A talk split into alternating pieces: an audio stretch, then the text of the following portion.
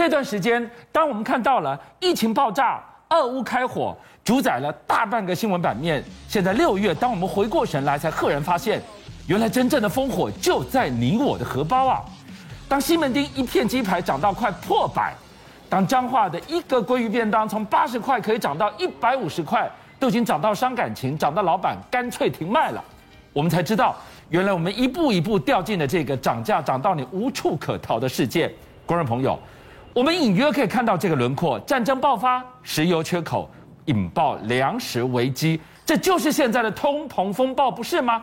但今天晚上我们要告诉你，太强烈的既视感，几乎一模一样雷同的三个情境，两大推力，我们正在复制一九八零年代的停滞性通膨。哎，我们先这样讲，大炮一响，黄金万两，是但没想到这个黄金万两是从我们口袋里面出来的。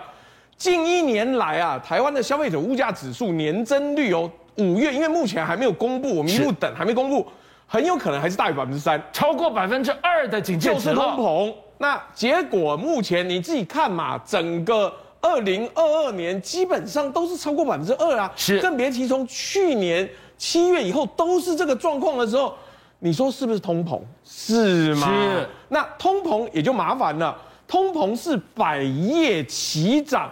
Foodpanda 都已经宣布了，我接下来外送要加平台费，北北基加五块，桃竹加三元，你是会员也要收，所以会员不是有那种免运费的吗？不好意思，因为是全平台涨价，是，所以全面要加收。那你说 Foodpanda 等于每叫一单哦都要加平台费，那就表示它背后成本撑不住了嘛？那不止这样，鸡排大家都爱请鸡排，都爱吃鸡排。蒙甲鸡排现在一涨，五月十六号之后要涨到九十元，而且半年前才刚涨过，所以半年来涨第二次一涨，快要涨破百元了耶！哎，我跟你讲，搞不好看整体的状况，接下来今年我们搞不好可以看到百元鸡排了，因为油也涨，包在鸡外面的那个面粉也涨，鸡也涨，饲料也涨，它整个产业链里面找不到有不涨价的东西。蒙甲鸡排不过是率先开第一枪，更重要的是彰化有一家名店，它变得都很好吃，都很合理的价格。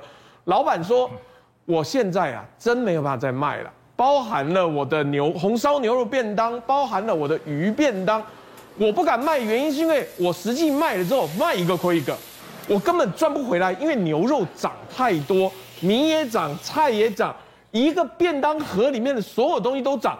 哎，我跟你讲，连包材都涨。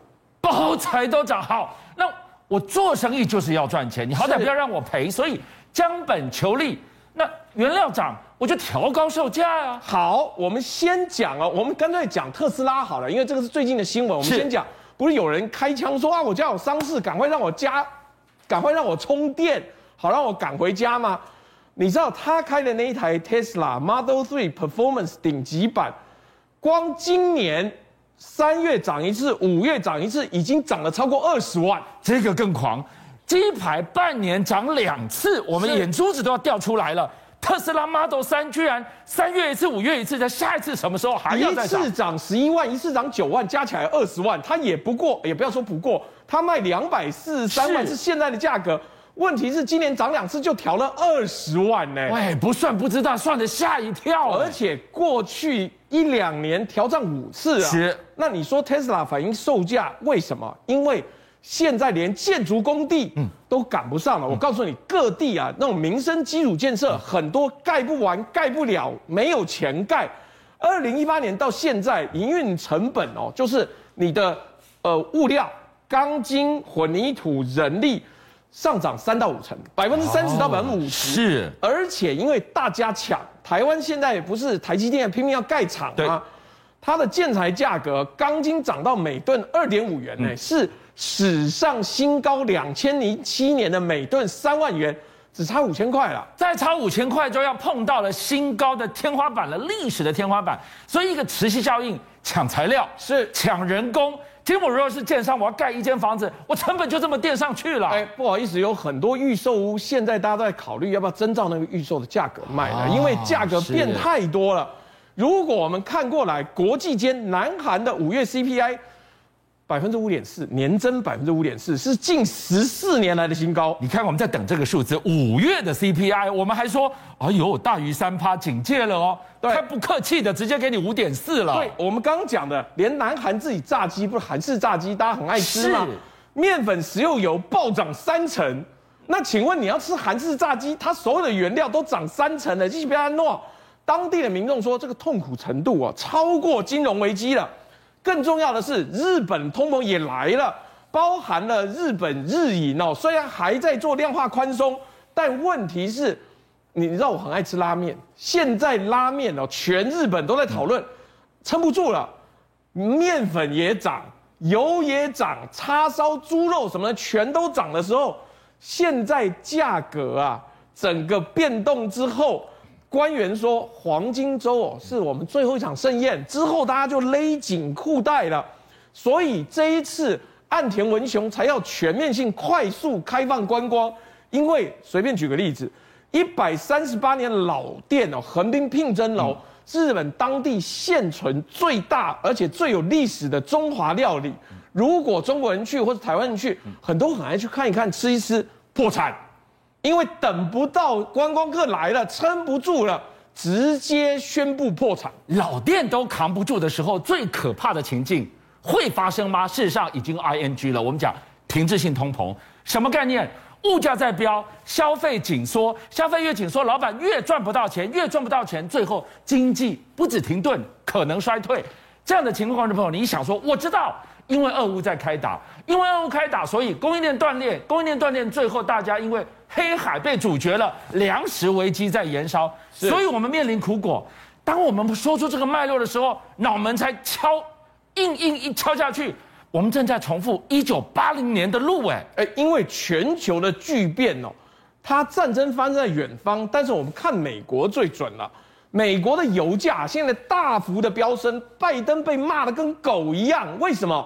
去年一月全美平均油价每加仑二点三九元，是到今年六月涨到每加仑四点八一元。我算一下，哇，乘以二哎！哎，你觉得这样很贵对不对？我告诉你，我朋友在矽谷，他说他已经看到有加油站每加仑八块钱，太八块钱多恐怖！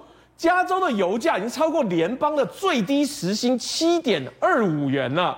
那你想想看。你加一加仑比你的最低基本工资还要高的时候，专家预测啊，最快六月十七号，全美的平均油价，德州油价跟加州油价，德州比较低，加州比较高，因为加州没有产那么多油，全美的平均油价会来到每加仑五美元，全美国怨声载道。你只要想一个情景，美国这么大，你一定要上 highway，你一定要开车，你能不开车？开车你能不加油？你得。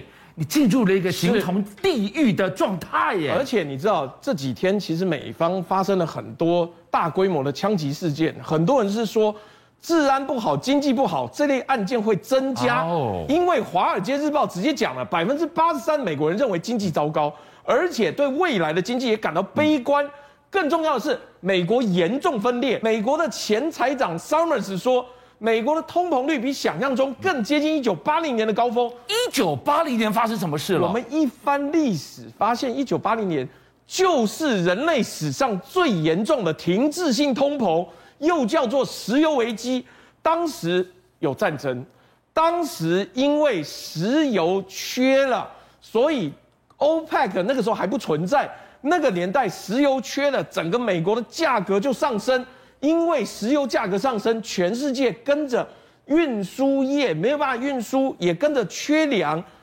更重要的是，美国的财政跟经济的政策错误，导致一九七零年代发生了停滞性的通膨。而现在，全世界是不是要重蹈覆辙了？原来有这么强的既视感。杰明，当我们看到了一九八零年代全世界历来最严重通膨，我们走过战争。石油缺口、粮食危机，不就是现在吗？大家就问一个问题：我们还要苦日子过多久？好，因为这里面最关键点的是两个事情，一个叫做粮食，一个叫做石油。那你知道这次石油危机其实不单纯是俄乌战争造成俄罗斯石油没有办法卖出去，而是拜登一上任的时候，他做了一个决定，他要取消取消川普当时的所谓页岩油，造成美国原本可以从一年生一天生产一千三百万吨的石油，有机会朝一千四百万吨来解决全球的石油问题。但是拜登一句话说，我不再开发任何的页岩油的时候，其实就给俄罗斯跟沙这个沙特呢有一个垄断的机会。那原本这市场的平均价格在八十块美金一桶，因为俄罗斯的关系，就造成这油价大涨。最近沙乌地阿拉伯又把油价往上走高，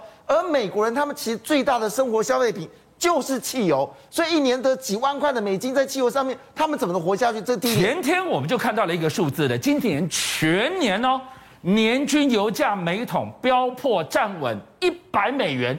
你也不要太意外，这事情是会发生的。是，这就是会发生，而且事实上会持续的比二零零八年更久，因为事实上这个地方就来自于美国没有办法制衡全球的石油上涨。第二件是粮食，粮食这问题非常非常的严重。那么当然主要原因是什么呢？因为中国的需求大幅的增加，买进了全球粮食。另外就是就气候变迁，不论是印度或者是美国，甚至在这个加拿大，都遇到气候问题，造成粮食价的上涨。据了解，至少全世界会创造将近十亿人口进入到饥荒。但是你说俄乌战争结束，上这个呃乌克兰的这个小麦、玉米就可以出去，就可以解决问题吗？恐怕不然，因为现在可耕的面用这个土地面积越来越少。所以换个角度来说，你也能想一件事吗？粮食上涨，现在你知道新加坡买不到鸡了，新加坡买不到鸡这件事，你能想象吗？连美国人自己买不到牛奶粉。这些问题事实上已经变成全球性的问题，而主导者的问题是拜登当时做的决定，什么决定呢？就是不要继续延续川普的农业跟石油计划。邀请您一起加入五七报新闻会员，跟俊相一起挖真相。